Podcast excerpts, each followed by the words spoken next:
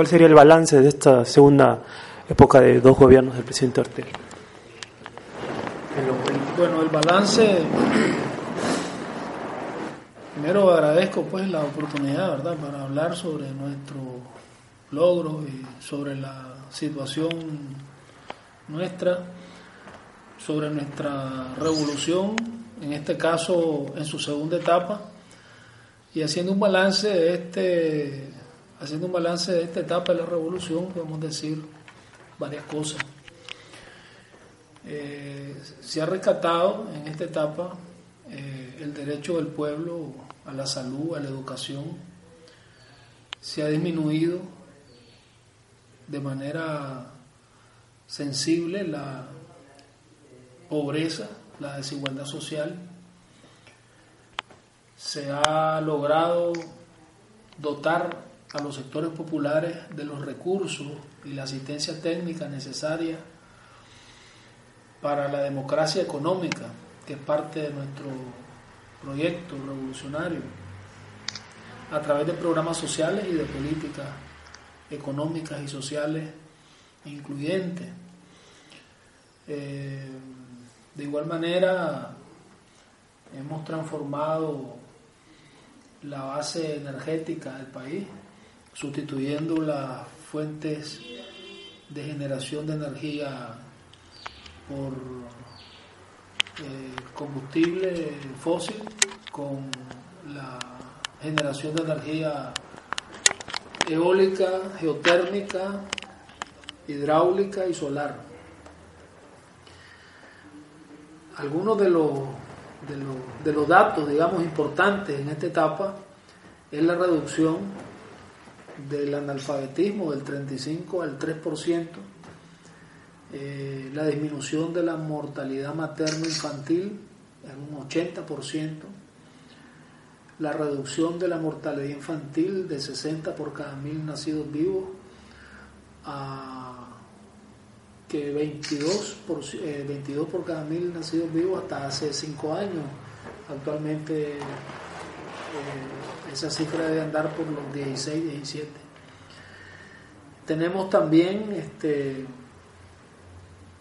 eh, los programas sociales como el bono productivo y el programa Usura Cero que tienen como destino eh, proporcionar a los sectores populares de los recursos necesarios para producir y ejercer la propiedad sobre los medios de producción. También se ha estado dando apoyo a los pequeños productores, a las cooperativas, a los trabajadores por cuenta propia, a los trabajadores dueños de sus empresas. Sobre esto último hay que decir que las propiedades estatales de la primera etapa de la revolución pasaron a ser empresas de los trabajadores en una parte de ellas, o sea, en, un grado,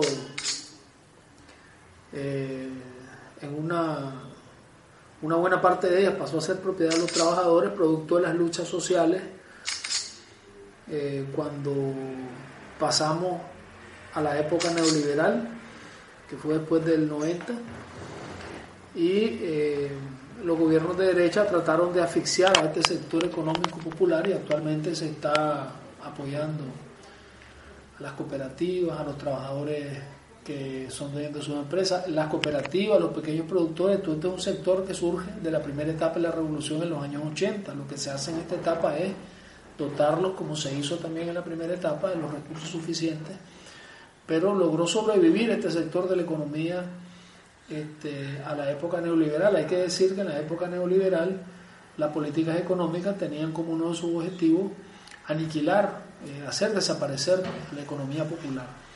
A pesar de eso logró sobrevivir una buena parte y que ahora se está reactivando y ahora está consolidándose y ampliándose.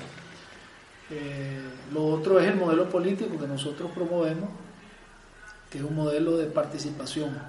O sea, nosotros tenemos una organización popular institucional que es los gabinetes de la familia, a través de la cual los ciudadanos deciden en qué se va a distribuir el presupuesto de su municipio y el presupuesto de la República destinado al lugar donde viven, entre otras muchas cosas. Hay altos niveles de organización popular Y producto de todo esto, pues hay, bueno, además de eso, hemos logrado un crecimiento económico sostenido de un 4.5%, a pesar de la crisis económica mundial. Eh, pero es un crecimiento económico con equidad social, es decir, un crecimiento económico del que se benefician todos los nicaragüenses.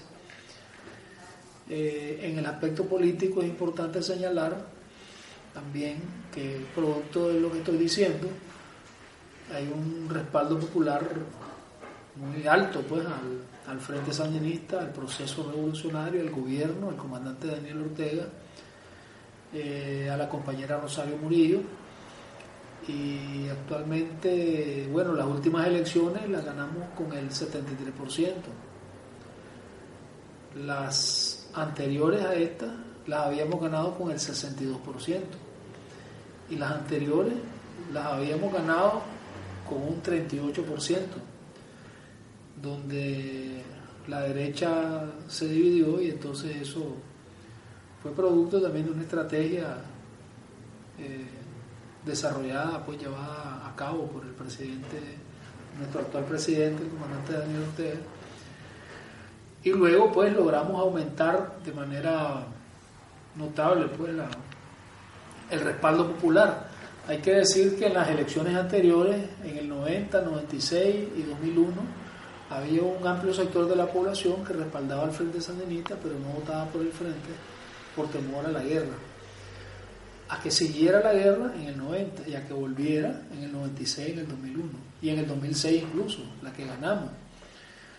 Ya cuando transcurrió el primer periodo de gobierno en toda esta segunda etapa de la revolución, al ver el pueblo que no había guerra, que no volvió la guerra, que no volvió el bloqueo económico al que nos tenían sometidos los gringos en los 80, entonces eso hizo que desapareciera el miedo. Pero además, eh, a eso hay que agregar la simpatía que, se han logrado con la notable mejoría en el nivel de vida, en las condiciones de vida de la gran mayoría de la gente, lo cual es este, algo notorio y pues incluso los que no son beneficiados por los programas sociales de la revolución aplauden que haya un gobierno que se preocupe por el bienestar de la gente. Precisamente, compañero, hay un tema, hay, me parece temas importantes que, han, que se han consolidado en esta segunda etapa del sandinismo, ¿no? que son la salud, eh, la educación y, también de la seguridad que incluso han, sido mencionados internacionalmente, ¿no? el trabajo que han hecho. ¿Nos puede contar un poco de esos eh, tres aspectos de, trabajo que están haciendo? Sobre la salud y la educación, ya decía que se redujo el analfabetismo de un 35 a un 3%, se ha reducido la mortalidad materno-infantil, la mortalidad infantil, se ha logrado una cobertura universal del sistema de salud. Eh, se ha ampliado incluso también la seguridad, eh, la, cobertura a través de la seguridad social, incluyendo incluso a las personas de tercera edad que se les da una pensión permanente. Eh, también a través de la misión Milagro se ha logrado este, curar de la vista a más de 50.000 personas que de otra manera hubieran terminado quedando ciegos o, con, serios problemas en su visión. También eh, lo de la alfabetización ha sido posible con el programa Yo sí puedo, eh, donde Cuba ha jugado un papel fundamental, que fue donde se diseñó este programa. Y también la cooperación venezolana nos ha ayudado a que o sea, ha sido, ha sido decisiva para que estos logros se hayan alcanzado en el tiempo que se han logrado alcanzar. ¿no? Este, sobre el asunto de la salud, pues también ha habido, por ejemplo, todo un diagnóstico nacional identificando y dándole tratamiento a las personas eh, con discapacidad. En esto también ha sido con el apoyo eh, indispensable, pues, ha sido para esto el apoyo de Cuba. Este, también en cuanto a, al tema de la al tema de la educación, pues en Nicaragua un 6% del presupuesto general de la República se destina a la educación superior, que es una educación que por sus características requiere de un, especialmente ¿no? destinarle una gran cantidad de recursos, pero esto ha permitido que haya un acceso muy amplio pues a la universidad. Incluso esto se logró preservar antes de que el Frente volviera a gobernar en Nicaragua, durante la época del neoliberalismo, a través de luchas, a través de protestas, se logró preservar esta reivindicación del 6% constitucional a favor de la a favor de la universidad. Me decía el tema de la salud, la educación. Ah, la seguridad ciudadana en Nicaragua es una de las principales características que tiene nuestro país, que es el país más seguro de Centroamérica y uno de los más seguros de América Latina, a pesar de la cercanía que tenemos con países donde la seguridad ciudadana es precaria. ¿no?